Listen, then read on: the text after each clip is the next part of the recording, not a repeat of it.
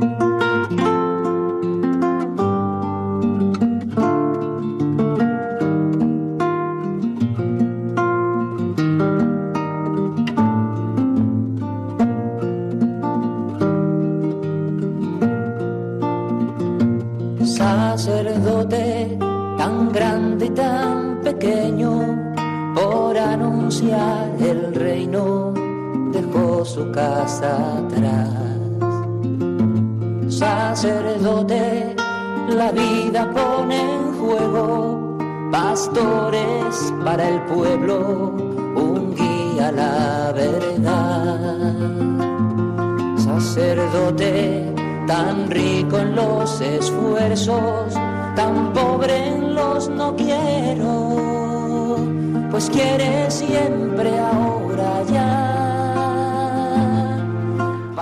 Comienza en Radio María, Sacerdotes de Dios, Servidores de los Hombres dirigido por el padre Miguel Ángel Arribas. En sus manos da el pan de vida, pastor con el buen pastor, al pie de la cruz, con el que está en cruz, lámpara de luz en la oscuridad, en sus manos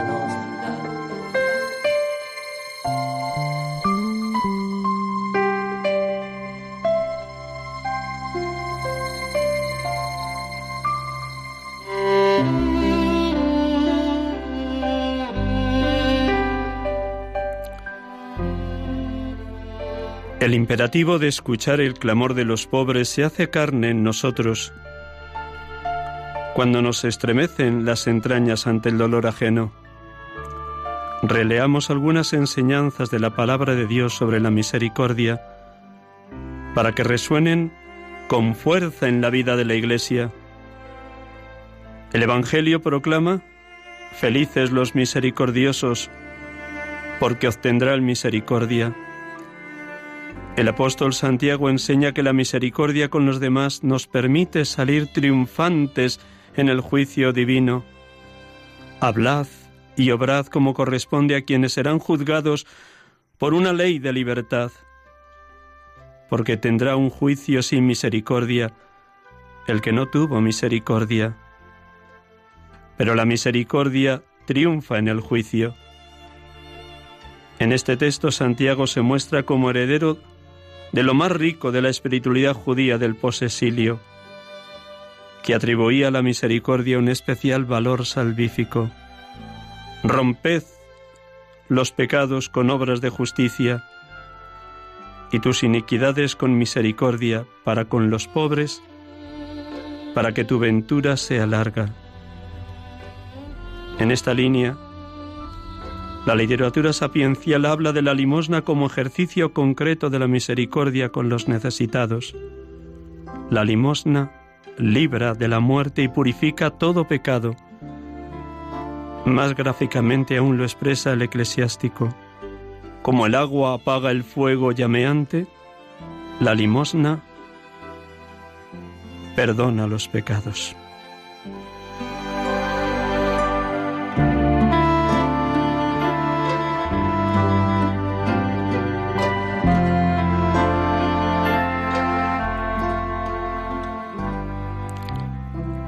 Palabras del Papa Francisco en Evangelii Gaudium en el número 193. Buenas tardes, hermanos y amigos. Una vez más es un gozo para este pobre sacerdote acompañarles en este su programa Sacerdotes de Dios, servidores de los hombres, como cada domingo.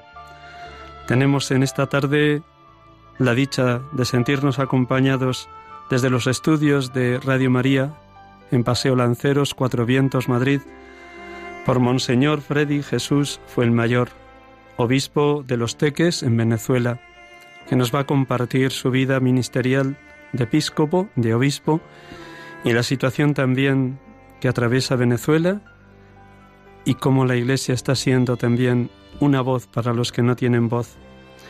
Les invito a que nos acompañen en este primer momento del programa desde la oración nos acompaña también los estudios un sacerdote de su diócesis, Nicolás Anaya, que está estudiando aquí en Madrid el doctorado en Derecho Canónico. Buenas tardes a ambos. Monseñor, Freddy, Jesús, buenas tardes. Buenas tardes. Dios le bendiga y desde la oración seguro que todos nuestros oyentes le acompañan en su ministerio episcopal y también a toda la iglesia que peregrina en Venezuela, como estamos haciéndolo en casi todas las Eucaristías en las últimas semanas. Buenas tardes, Nicolás. Buenas tardes, Padre Miguel Ángel. padre Nicolás, ya tuvimos la dicha de sentirnos acompañados por él en un programa hace meses. Pues bien, antes de empezar la entrevista con Monseñor Freddy Jesús, obispo de los Teques, vamos a empezar orando como cada domingo, de una manera muy sencilla, con este bellísimo Evangelio de este tercer domingo del tiempo ordinario.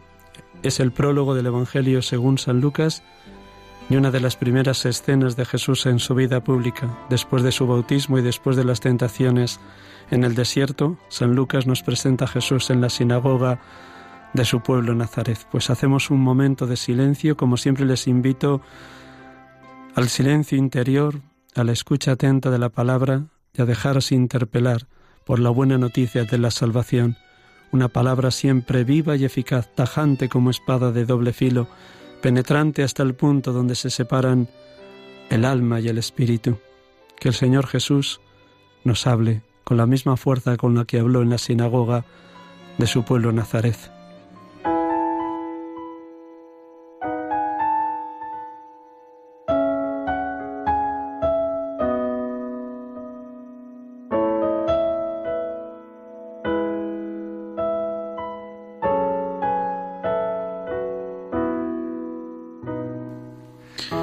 Del Santo Evangelio según San Lucas.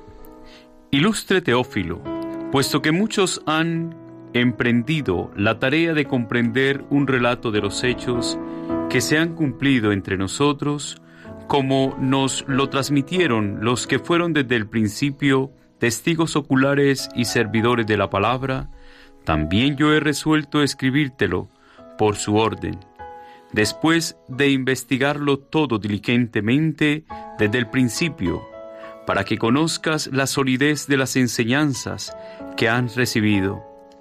En aquel tiempo Jesús volvió a Galilea con fuerza del Espíritu Santo, y su fama se extendió por toda la comarca. Enseñaba en las sinagogas, y todos lo alababan. Fue a Nazaret, donde se había criado. Entró en la sinagoga como era su costumbre, los sábados y se puso en pie para hacer la lectura.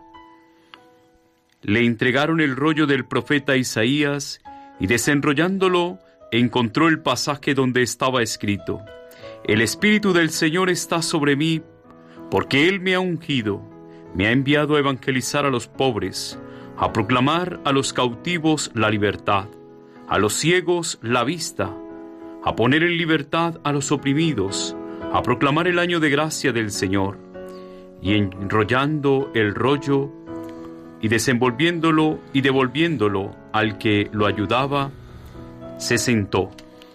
Toda la sinagoga tenía los ojos clavados en él, y él comenzó a decirles, Hoy se ha cumplido esta escritura que acabáis de oír.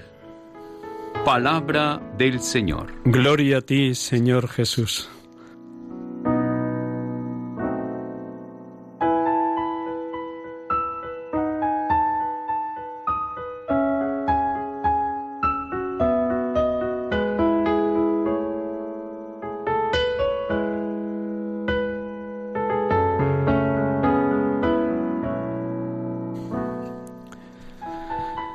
Gracias, Padre, porque en tu Hijo se ha cumplido lo que anunciaste en la antigua alianza por medio de los profetas. Gracias porque la solidez de las enseñanzas evangélicas que hemos recibido no se basa en mitos o leyendas, sino en los hechos y las palabras de tu unigénito, de tu enviado, tal como nos lo han transmitido desde el principio los testigos oculares de aquellos acontecimientos históricos y tal como lo recogieron los evangelistas en boca de los servidores de la palabra, tal como nos lo ha pregonado San Lucas en su prólogo en el día de hoy.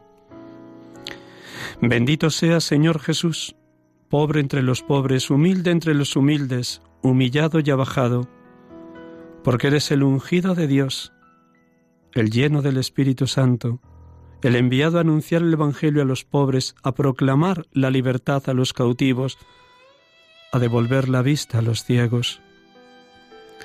Bendito seas, Mesías de Dios, porque tú eres el perenne eterno. En ti se cumple el año de gracia del Señor todos los días, porque todo tú eres amor, todo tú eres entrega, todo tú eres siervo de los siervos, en quien se cumplen las promesas de Dios, en quien recibimos la verdad definitiva de la palabra proclamada. Bendito y alabado seas, oh Paráclito, Espíritu de amor, porque nos incorporaste por el bautismo al cuerpo místico de Cristo, la Iglesia, donde todos nos necesitamos unos a otros, donde debemos cuidar de los miembros más débiles, más frágiles, donde sufrimos con los que sufren y nos alegramos con los que son honrados, donde los distintos carismas, dones y ministerios son para el bien común de este cuerpo místico de Cristo. Gracias, Espíritu de comunión, porque nos llamas a la unidad, a ser uno como el Padre y el Hijo son uno, en esa efusión eterna e infinita de su amor en ti y contigo. Alabada y Santa Trinidad, tomadnos posesión por completo y que toda la Iglesia sea una alabanza ininterrumpida a vuestra santidad. Que cada uno de los bautizados experimentemos que somos morada de los tres, Padre, Hijo y Espíritu Santo, e incesantemente os alabemos y os bendigamos, desde el servicio a los más humildes, a los más sencillos, a los más pobres. Alabada seas, oh Santa Trinidad.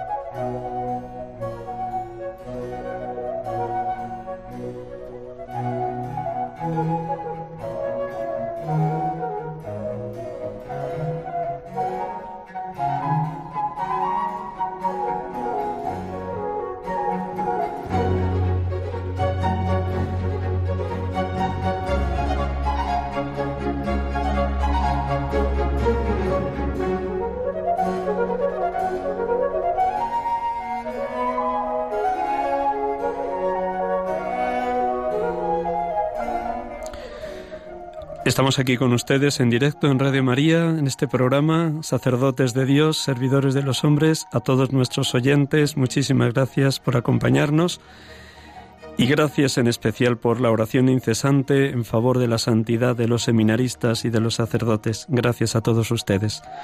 Como les decía al inicio del programa, tenemos la dicha de sentirnos acompañados en esta tarde de un obispo de la querida nación de Venezuela. Monseñor Freddy Jesús fue el mayor, obispo de los Teques, una diócesis que nace hace 54 años desgajada de la diócesis de Caracas, la capital de la nación. Monseñor Freddy Jesús fue el mayor, lleva casi 43 años de ministerio sacerdotal y en abril cumplirá sus 25 años, sus bodas de plata episcopales. Buenas tardes, Monseñor. Buenas tardes. Lo primero que me brota, como tenemos poco tiempo y hay que ir a muchos temas que están ahí bulliendo en su mente, en su corazón y en su alma de pastor, ¿cuál es su estado de ánimo en este momento ante la realidad que atraviesa tan dura, tan difícil su querido país, su querida nación de Venezuela? Bueno, con mucha expectativa por lo que pudiera suceder en el futuro inmediato mucha incertidumbre, pero también cargado de mucha esperanza, porque los cristianos siempre debemos vivir en esperanza. ¿Cómo ha sido su oración en las últimas semanas? ¿Qué es lo que más le ha pedido usted al Señor de cara a su pueblo? Primero, la diócesis que el, Señor le ha encomendado pastorear los teques, pero luego de cara a toda la iglesia que peregrina en Venezuela. Que el problema político y social que tiene Venezuela se solucione sin derramamiento de más sangre y por supuesto que sea una solución en la que reine definitivamente la libertad y nos encaminemos hacia sendas de, progreso y de paz con el trabajo de todos. En nuestros 25 años, casi 25 en abril, los cumplirá usted de, de, ordenación episcopal. Habrá ido escuchando a sus hermanos obispos en la conferencia episcopal venezolana el dolor, el sufrimiento que también sus hermanos llevan dentro como usted. ¿Cómo ha ido hablando? La conferencia episcopal ha sido siempre muy clara en sus eh, pronunciamientos. Pronunciamientos, sí. Em, eh, sobre todo ahora en el mes eh, de enero que estamos transcurriendo todavía en una asamblea general de, de, los obispos, hemos emitido un documento en el cual pues se analiza la situación nacional y se aboga para que esta situación eh, tenga una solución definitiva. Se ha hablado muy claro con el gobierno eh, sobre la situación y, y ellos saben cuál es la postura de nosotros los obispos. Señalaba usted que por un lado hay que hablar con verdad y en favor de la justicia, pero también pidiendo que no haya más derramamiento de sangre porque nos llegan noticias acá en España que constantemente hay hermanos venezolanos que mueren ha sido muy doloroso. Solamente en dos días hubo eh, casi 30 muertes y algunos heridos. Y bueno, eh, ahora hay una tensa calma. Esperamos que se mantenga en calma, pero eh, no sabemos, estamos en un estado de incertidumbre sobre lo que sucederá dentro de los próximos días y meses. Sabemos que la Santa Sede ha hecho muchísimos esfuerzos en los últimos seis años por intentar ese diálogo de todas las fuerzas políticas y de ese cambio hacia la paz y hacia la libertad. ¿Se han sentido en ocasiones ustedes desengañados, frustrados? Bueno, eh, la Santa Sede siempre ha apoyado la postura de los obispos. El Papa Francisco en la última visita al Límina realizada el pasado mes de septiembre, ha dicho públicamente que la postura de los obispos es también la, postura del Papa, que Él nos acompaña en nuestros esfuerzos para que en Venezuela se logre la paz. Eh, bueno, la decepción ha venido más bien de parte de la actitud del gobierno, que ha sido una, una actitud eh, que no admite ningún tipo de diálogo y no cede a sus posturas de instaurar una hegemonía ideológica, política, económica, etcétera. Cuando usted visita sus parroquias de la diócesis de los Teques y cuando escucha el dolor, el, el llanto de sus feligreses, ¿qué palabras comunica usted? Palabras de aliento y de esperanza y luego la acción misma de la iglesia en las parroquias ha sido contundente en lo que se refiere a la asistencia, eh, sobre todo de los más necesitados, especialmente en el ámbito de la alimentación y de las medicinas, de la salud. Eh, las parroquias y las congregaciones religiosas eh, se han abocado con mucho ardor, eh, llenos de impulsados por la caridad para ayudar a la gente. Nárrenos hechos muy concretos de esto que acaba usted de decir así en grandes líneas sobre las ollas comunes, la alimentación a los que no tienen para comer, las medicinas que faltan y carecen. ¿Cómo lo están haciendo en concreto las parroquias? Si nos pueden narrar un ejemplo, tenga ahora mismo la visión de una parroquia concreta de su diócesis. Sí, más que una parroquia quisiera eh, traer eh, a colación la, la labor maravillosa que realizan las hermanas agustinas recoletas del Sagrado Corazón de Jesús, que tienen una olla, así las llamamos las ollas, ¿no? Eh, una, una, comida diaria para los pobres que atiende a mil personas y crece cada día. Y, y bueno, la gente colabora, los cristianos, gente que aporta alimentos, eh, algunos dando de lo que no tienen, como como decimos nosotros, dar de lo que no se tiene.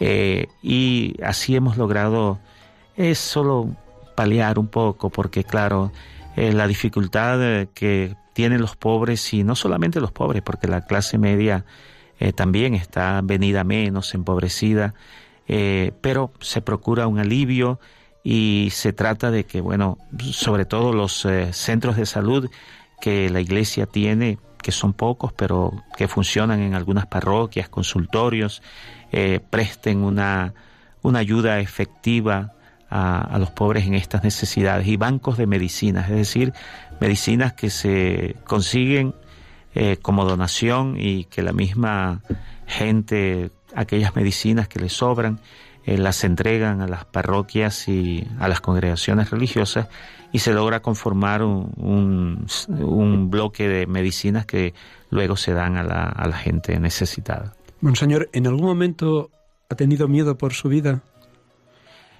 No, no tanto. Eh, digamos eh, que hasta ahora, en lo que se refiere eh, a nuestra situación como obispos y como sacerdotes, no, no hemos sufrido violencia alguna. Algunos algunos, en algunas ocasiones muy contadas, sí. A veces de parte de la delincuencia, eh, de la delincuencia común. Como esto le padeció hace meses. Yo mismo he sido víctima de, eso, que fui asaltado en la casa. En mi propia casa, sí. Y no pude asistir entonces a la visita límina eh, en la que estaban todos los obispos eh, en la Santa Sede en Roma. ¿Cómo es el clima de fraternidad entre los obispos de Venezuela? Realmente cada vez que se juntan corre y fluye un mismo pensar y un mismo sentir. Sí, eh, eso es uno de los signos eh, muy hermosos que tenemos en la Conferencia Episcopal de Venezuela. Existe una gran unidad, una unidad de criterio. Puede ser que alguno piense en algunas cosas un poco diferentes, pero a la hora de, emitir una opinión, con el consenso, la opinión de, de todos, se hace en un ambiente de unidad y de compromiso de cada uno de que aquello que se está expresando es lo que pensamos todos. ¿Se siente también usted así muy unido a sus hermanos sacerdotes de su diócesis de los Teques, esos 40 sacerdotes, una diócesis, se lo cuento a los oyentes, de 1.600.000 habitantes, con solo 32 parroquias, 40 sacerdotes para tener una población tan inmensa? ¿Cómo está usted unido a sus hermanos? Sí, eh, como somos pocos, tenemos la ocasión de encontrarnos con eh, frecuencia, con frecuencia y luego mm, puedo ir a todas las eh, fiestas patronales, a las confirmaciones y las reuniones que, que realizamos, de modo que hay muchas ocasiones para nosotros poder compartir lo que somos y lo que hacemos. Eh, falta tiempo para hacer tantas cosas, pero ahí vamos todos este, esforzándonos por hacer lo que, lo que el Señor nos permite por medio de nuestras eh, fuerzas y, la, y su ayuda espiritual. ¿Cuál es la mayor riqueza de la diócesis de los Teques y cuál es el reto que para usted también como pastor de esa diócesis siente más apremiante de cara al futuro? Bueno, en primer lugar las vocaciones porque sentimos que no tenemos suficientes vocaciones. Ah, tenemos 15 seminaristas actualmente. Necesitaríamos eh, muchos más porque habría que hacer muchas más parroquias. O sea, ese es el, punto, porque bueno, tenemos 40 sacerdotes y 32, eh, una, unas dos más que se han fundado recientemente, 34 podríamos decir que, que somos. Eh, podríamos decir, bueno, ya cada parroquia está completa, pero no, no son suficientes y hay necesidad de fundar nuevas parroquias. Y, bueno, el mayor reto eh, sería el reto de las vocaciones al sacerdocio. Y, después el, trabajo con los jóvenes, porque se está dando un fenómeno eh, nuevo en Venezuela de, de unos años para acá, que es el fenómeno de la migración. El venezolano antes no emigraba, ahora por la situación político-social, económica, emigra y sentimos eh, la falta de, jóvenes y entonces constituye para nosotros un reto aquellos que permanecen, eh, que, ellos eh, no pierdan la esperanza, que se esfuercen para formarse y, poder establecerse eh, de una manera estable en Venezuela, ¿no? Pero bueno, esa es la lucha que tenemos eh, planteada. Y por supuesto la catequesis, eh, que es una tarea que todos debemos llevar adelante y que necesita no solamente del esfuerzo de los sacerdotes, sino por supuesto de la participación de los laicos. Porque calculan ustedes que son como tres millones de venezolanos los que han salido en los últimos años. ¿no? Exactamente, así es. Una auténtica en, en, sangría. situaciones, en situaciones a veces muy difíciles, precarias, desesperantes, sobre todo esas eh, marchas enormes que se han dado hacia el país vecino Colombia y que siguen más al sur, hacia Ecuador, hacia Perú. Son kilómetros y kilómetros. Caminando y caminando, caminando, y caminando. caminando, sí. Eh, basta saber que el tamaño de América del Sur, no sé, ca- cabrán como tres o cuatro Europas. Europas. Y entonces por allí podemos eh, ver eh, cuál es la situación en lo que se refiere a la emigración. Entonces ese es otro de los retos que actualmente tenemos, pero que pasa por la solución del problema político y del problema social, desde luego. La mayor alegría que le proporcionan a usted como pastor los laicos con mayor hondura de fe, ¿cuál sería, monseñor?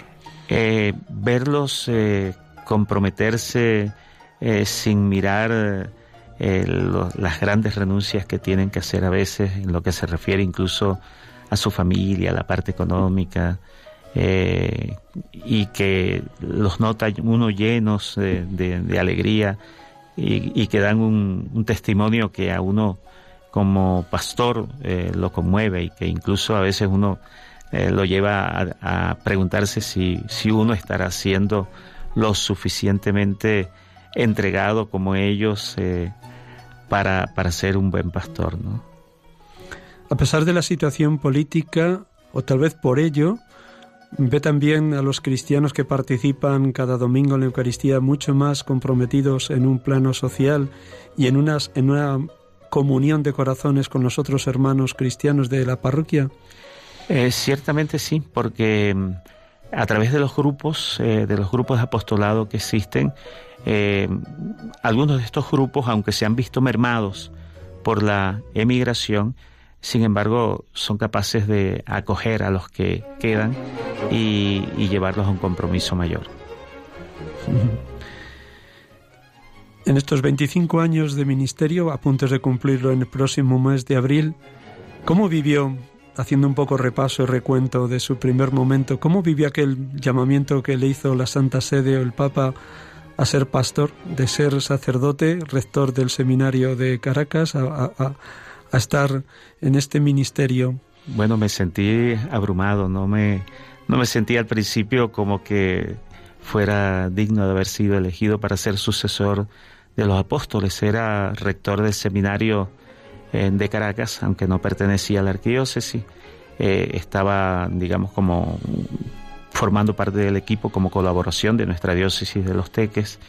Eh, no fui sorprendido porque usted sabe que esas cosas a veces se Van corriendo. corriendo y tenía mucho tiempo de rector y etcétera y, y bueno eh, no me sorprendió pero sí me sentí eh, bastante abrumado decía seré capaz yo de responder al llamado que me ha hecho el Señor sin embargo eh, asumí el compromiso eh, como un reto y con mucha eh, con mucha alegría de iglesia de sentirme que podía hacer por la iglesia lo que los ah, apóstoles habían hecho. Lo primero que le dijo usted al Señor cuando se lo comunicaron, no sé si fue el nuncio, posiblemente sí, lo primero que le dijo usted al Señor, una vez que ya aceptó, dijo, sí, hágase como la Virgen María, una vez que aceptó este ministerio del episcopado, ¿qué le dijo usted al Señor? Aquí estoy, Señor, para hacer tu voluntad. En- me pongo en tus manos, eh, dame la fuerza de tu espíritu para poder responder al llamado que me has hecho. Monseñor, las mayores alegrías y los mayores sufrimientos de estos casi 25 años de obispo. Bueno, las mayores alegrías son siempre, por ejemplo, el momento en que uno puede a un joven que se ha formado durante mucho tiempo en el, en el seminario ordenar los sacerdotes, o sea, tener otro, otro pastor y poder comunicar eh, la gracia del, eh, del sacramento del orden del sacerdocio. las mayores tristezas yo creo que han sido más que todo en los últimos años la difícil situación que hemos vivido en Venezuela, porque uno ve a, la gente llenarse de desaliento, de desesperanza, y, uno se siente triste porque uno quiere que sus eh, eh, fieles se sientan alegres en el Señor, como dice San Pablo, y por eso tanto los obispos cuando emitimos un documento o personalmente cuando me toca predicar, eh, casi siempre hago alusión a la, a la esperanza, a la virtud de la esperanza, que no debemos nunca perder la esperanza ni debemos nunca perder el gusto de, ser cristianos, de poder servir al Señor, de poder servir a los demás. O sea, luchar en contra de la, de la tristeza, de la depresión, del abatimiento. El cristiano debe ser siempre una persona decidida que confía en, en, el Señor. El Señor es, la, es su fortaleza, el Señor es mi fortaleza, ¿verdad? La alegría del Señor es mi fortaleza, dice la palabra de Dios en, la primera lectura de la misa de hoy. Tiene que ser realmente difícil, complejo combinar las tres cosas que usted ha dicho de cara a sus fieles. Por un lado, denunciar la injusticia, el aplastamiento al que se ve sometido su pueblo, la falta de libertad, la falta de democracia. A la vez, alentar a la esperanza. Y por tercero, amar a los enemigos y no ser nunca sembradores ni de odio ni de rencor en el seno de sus comunidades cristianas. ¿Cómo le guía el Espíritu Santo en estas tres dimensiones, Monseñor? Sí, bueno, eso es eh, muy duro porque hay mucha incomprensión, eh, porque se piensa que el, obispo o la iglesia se está metiendo en política, eso es lo primero que dicen. Nos han llamado también partido político, pero gracias a Dios hay muchas personas también en, lo, en, en el gobierno y que están ejerciendo incluso eh, funciones como por ejemplo alcaldes, eh, incluso gobernadores que, que, se, se, muestran a veces diferentes en lo personal eh, con nosotros los pastores. ¿no? Yo pienso que algunos de ellos no participan totalmente, lo que pasa es que no pueden decirlo y no pueden hacer otra cosa, eh, de la ideología que se trata de, imponer. exactamente, ¿no?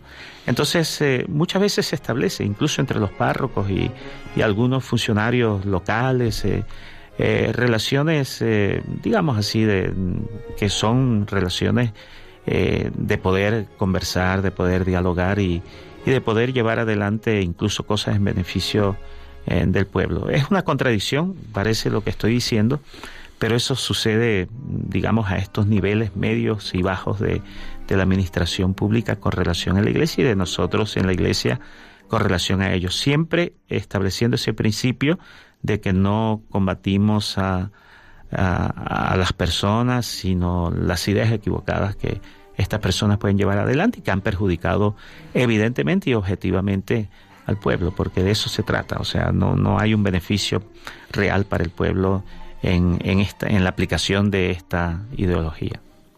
Tres papas han pastoreado el pueblo de Dios en estos 25 años de su ministerio.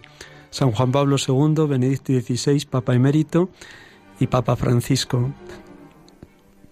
Regálenos tres detalles de cada uno de estos papas que a usted le han ayudado en su ministerio de obispo, o un rasgo solo de San Juan Pablo II, de Benedicto XVI, del Papa Francisco, algo que a usted le han impresionado. Bueno, de, Porque me imagino que a los tres les ha saludado personalmente.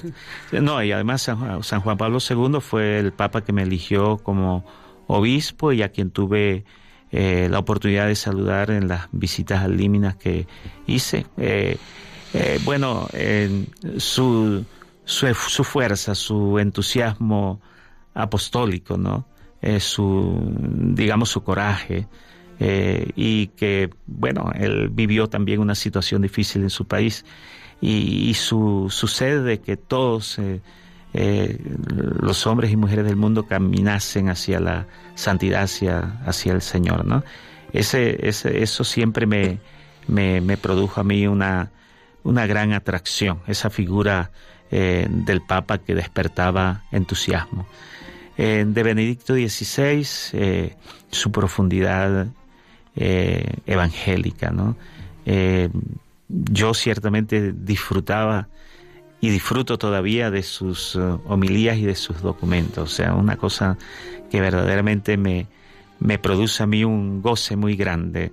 Eh, soy un gran admirador de, de Benedicto XVI, de todos los papas, por cierto, ¿no? Porque los papas del siglo XX han sido estupendos eh, todos. Y de Papa Francisco, eh, su cercanía y, esa insistencia y con mucha frecuencia lo digo en las, en las homilías, eh, con el temor de hacerme repetitivo, la insistencia en encontrarnos con, con Jesús, con Jesucristo y sentir el poder transformador de ese encuentro con Jesús, que nos lleva, por supuesto, a, a tratar de que los demás también puedan sentir ese encuentro maravilloso con el Señor, que transforma y que debe hacernos distinto y que nos debe ayudar a construir primero una, una, persona nueva y, por supuesto, eh, junto con eso, una, una sociedad nueva, una comunidad nueva. Eso verdaderamente me, me llama mucho la atención de su predicación y la trato de aplicar también en la, en la mía. ¿no?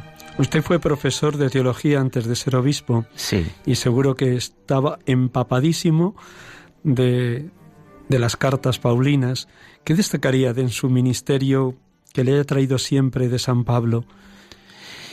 Bueno, su, su ímpetu, ¿no? Su ímpetu evangelizador. Es decir, eh, precisamente eh, relacionando con lo que decía de la enseñanza de Francisco sobre el encuentro, ese encuentro que tuvo Pablo en el camino de Damasco, que produjo una transformación, ese apasionamiento que tenía él en, en, eliminar, en exterminar prácticamente a los cristianos y que luego lo pone al servicio del Evangelio con un entusiasmo que no lo detiene nadie, ni, ni las cárceles, ni los maltratos, ni, ni los apedreamientos, ni las multitudes que lo trataban de, y lo sacaban a veces de, la, de las ciudades, ¿no? Entonces esa, esa valentía, ese, ese coraje evangélico es lo que me llama muchísimo la atención de este apóstol Pablo. Antes de dar paso a nuestros oyentes, al menos diez minutitos les vamos a dar paso, una última pregunta. Cuéntenos cómo es su vida espiritual en este momento y si nota en usted desde que fue ordenado sacerdote hasta hoy, ya 42 años, casi 43, que ha habido una evolución y hacia dónde. Bueno, eh, la, lo que más eh, puedo decir hablando de, cierta evolución, porque claro, cuando uno está como formador de seminario, eh, tiene la mirada y, centrada sobre todo en los jóvenes y sobre todo porque también como profesor de teología son los jóvenes seminaristas los que reciben la, las enseñanzas. Eh, pero eh, al ser obispo, eh, al igual que el presbítero, por supuesto, el horizonte se amplía porque ya no son solamente los sacerdotes que están a nuestro cargo, que nos acompañan en la misión, sino todos los fieles. Y entonces he sentido, digamos así, como el, el impulso de, de, saber que tengo yo que esforzarme por ser un verdadero testimonio de, de amor y de, santidad para los fieles. Que, que, sientan que uno está eh, comprometido y metido en lo que debe. Es decir, la, la, eh, la, la misión evangelizadora del pueblo de Dios, ¿no? Y por supuesto, bueno, la, la oración se impregna de todo eso. Eh, en estos momentos, por supuesto, eh, la oración siempre va acompañada eh, de, de, la mirada hacia la situación que tiene nuestro país, ¿no? Y pidiéndole siempre al Señor y sobre todo a la intercesión de la Santísima Virgen María, poderosa intercesión. Siempre lo digo que está en el Evangelio, en las bodas de Caná, ya en el inicio de la, de la predicación eh, del Señor aparece su, su, obra intercesora, que ella nos ayude y le pido insistentemente, eh, pienso que mi oración se ha hecho más mariana eh, ante las dificultades que estamos viviendo. Haced lo que Él os diga, del Evangelio del domingo pasado. Vamos a hacer un breve descanso para que Monseñor tome respiro después de este bombardeo de preguntas al que le hemos sometido y su testimonio de vida. Y voy a recordar a los oyentes, por si alguno quiere hacer llamadas, y si hay algún oyente que sea venezolano, yo le pediría, le suplicaría que nos hiciera una llamada, pero pueden llamar cualquiera. Sabiendo que hoy a menos cinco tenemos que concluir porque aquí el padre Nicolás y un servidor tenemos Eucaristía a las siete y media y tenemos que llegar a nuestras respectivas parroquias. Bueno, pues para los oyentes de Radio María, que casi todos tendrán ahí a mano su teléfono, se lo digo. 91 005 94 19. Repito, 91 005 94 19. Un instante con música que Javier, que está muy atento aquí a los mandos, nos va a colocar.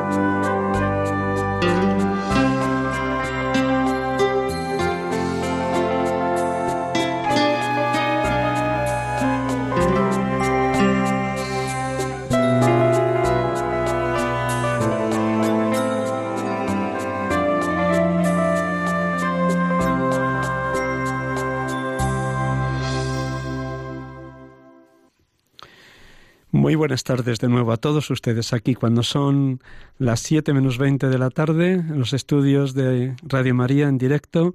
Estamos aquí en su programa de cada, de cada domingo.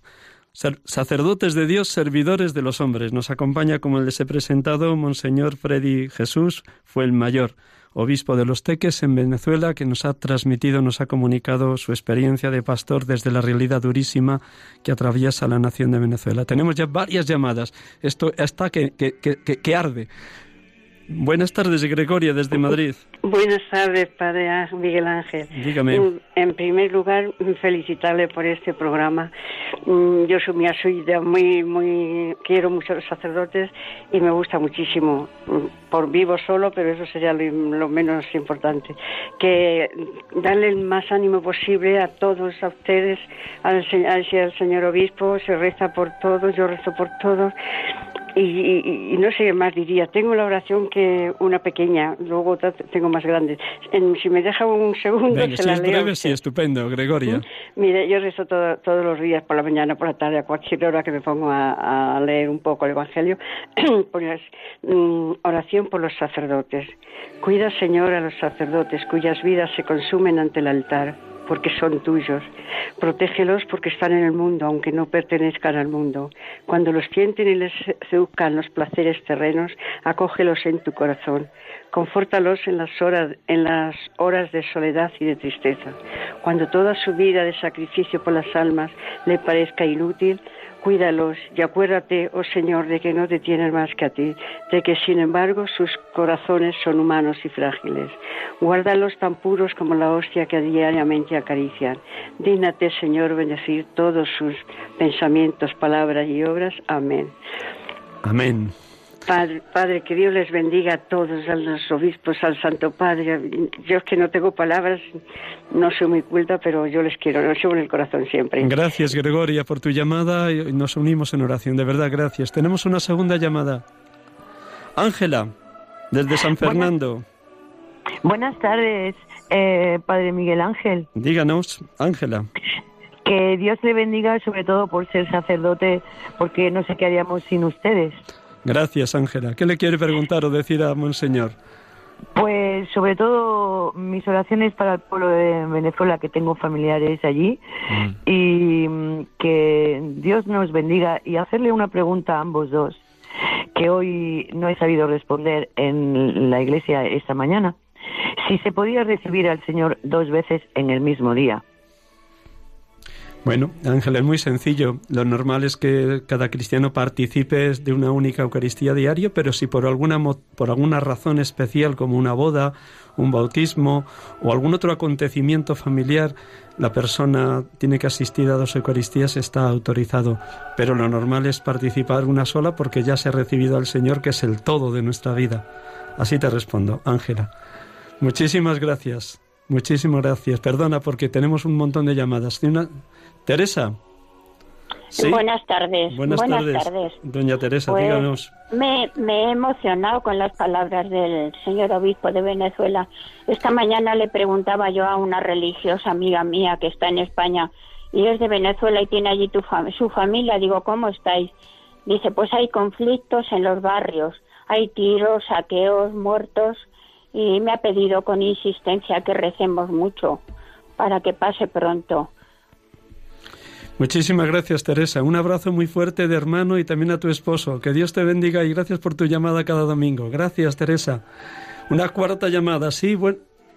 María Dolores, desde Burgos nos llamas. Hola, buenas tardes. Mire, yo llamo por un sacerdote que ha hecho mucho y está haciendo mucho, pero no se lo tiene en cuenta. Es el párroco de Totalán, donde ha fallecido el niño este Chulen. Sí, sí. Me parece que se llama el bebé pero como es sacerdote y los y los medios de comunicación son la mayoría anticlericales y anticatólicos, pues no se le nombra para nada. Pero ha hecho y está haciendo como todos los sacerdotes una gran labor. Callada, silenciosa, pero pues, concreta. Un grande y un abrazo para don Ramón Tejero, porque es hijo de Antonio Tejero y ya le tienen ahí marginado. Muy bien, gracias por tu llamada, María Dolores. Una quinta llamada. Buenas tardes. Juana, desde Toledo, ¿qué nos dices? Sí, Juana. Uy. Ay, algo pasa en tu teléfono, hermana. No, no entra. Nos vas a llamar dentro de un minuto si haces el favor, Juana. Vamos a dar paso a otra llamada. A ver, Juana. Bueno, parece que se nos escapa. Mira a ver si la puedes recuperar, Javier, si haces el favor, si volviera a llamar. Gracias. Bueno, mm, como ve, mm, toda la nación española está muy unida a ustedes, a toda la nación venezolana, porque muchísimos españoles tienen familia allá en Venezuela, pero también muchos venezolanos están acá y tienen allí parte de su familia. ¿Qué palabras nos diría a nosotros los queridos españoles respecto a, a cómo mirar su nación? Bueno, yo siempre en estos días sobre todo he sentido la solidaridad y el acompañamiento eh, de los españoles, de los sacerdotes, de los laicos, eh, que ciertamente me han expresado eh, el deseo de que Venezuela solucione sus problemas y sobre todo que, que cese el derramamiento de sangre. Por supuesto que muy agradecido por nosotros en Venezuela. consideramos y miramos a España como, como lo que es la madre patria, ¿no? Y bueno, nosotros somos el resultado de esa maravillosa mezcla de, de los españoles que, que llegaron, de, de, los indígenas, de los eh, negros africanos. Somos una, una maravillosa mezcla racial que nos impide a nosotros ser racistas, ¿no? Eh, y miramos a España con mucho cariño. Nuestros apellidos, la mayoría, son españoles, de los que han ido allá América. De modo que muy agradecido al pueblo español por la actitud que tienen con relación a Venezuela. Vamos a dar paso a la última llamada. Juana, a ver si ahora por fin su teléfono funciona. Juana. Hola. Hola. No, no parece. Diego, desde Canarias, ¿qué nos puedes contar? Pues yo, antes la señora que decía, la, la composición de, para pedir por los sacerdotes. Yo lo que rezo todos los días, todas las veces que puedo, como una ejaculatoria. Señor, danos por tu misericordia divina, danos sacerdotes santos. Lo digo cinco veces y un gloria Padre. Hago un pequeño rosario. Después, Señor, por tu misericordia divina, suscita en nuestros jóvenes vocaciones al sacerdocio y a la vida consagrada. Señor, por tu misericordia divina, danos parejas jóvenes que eh, con vocación al sacramento del matrimonio y con una buena formación en valores cristianos y humanos para formar familias cristianas. Esa es mi oración por los sacerdotes todos los días. Gracias, Diego. Santísimo. Gracias, no dejes de hacerlo, por favor, te necesitamos. Como decía hoy la segunda lectura de 1 Corintios 12, nos necesitamos, nos necesitamos unos a otros, laicos, consagrados, consagradas, sacerdotes, obispos, nos necesitamos. Vamos a dar gracias a Dios por Monseñor Freddy Jesús fue el mayor que nos ha acompañado. Les pido a todos ustedes, de verdad, de corazón, en especial a las personas que a diario rezan el rosario, que el rosario de mañana sea por la nación de Venezuela, para que pronto llegue allí la paz, la reconciliación, la libertad, la democracia y la posibilidad de que cada venezolano se exprese tal y como el Señor le llama a ser. Muchísimas gracias, Monseñor. Una última palabra que nos quiere decir el último minuto. Muchas gracias, Padre Miguel Ángel, por este momento. Eh, y bueno, eh, nuevamente expresar eh, mi gratitud y pedirle a todos muchas oraciones por Venezuela, también por mí, por los pastores de la Iglesia en Venezuela, para que podamos responder a los retos, a los desafíos que la situación de Venezuela nos está planteando a todos y la tarea evangelizadora que tenemos que llevar adelante, con la ayuda de la Santísima Virgen María. Amén. Amén. Nicolás, ya que nos has acompañado de la entrevista, seguro que conoces mucho de tu señor obispo, pero seguro que también hay algo que te ha llamado la atención esta tarde, que antes no, no solo habías escuchado a tu pastor bueno, sobre todo la parte espiritual, un poco más íntimo, ¿no? Miguel Ángel pues ha ahondado un poco, como ha transgredido ciertas barreras al ciertos, a ciertas preguntas que le ha hecho a Monseñor y pues eh, le conozco a Monseñor, pero pues su espiritualidad, su forma de ser, eh, la conocía de una parte externa, ¿no? y hoy la conozco desde sus propios labios y bueno, también pues esto me ha impactado bastante y agradezco esto. Monseñor, me va a permitir en este atrevimiento que tiene este pobrísimo sacerdote, ¿no? Nada más, delante de, aquí del pueblo de Dios que nos escucha a través de las ondas de Radio María, mm, que siga siendo un, un obispo eminentemente eucarístico y eminentemente mariano. Se lo deseo de todo corazón. Que la gracia de Dios me ayude en eso. Pues muy buenas tardes a todos nuestros oyentes. Gracias por habernos acompañado. Es una dicha muy grande para este sacerdote. Nos ha acompañado Monseñor Freddy Jesús fue el mayor obispo de Los Teques, Venezuela. Buenas tardes, buen domingo y hasta la próxima semana, si Dios quiere. Dios les acompañe.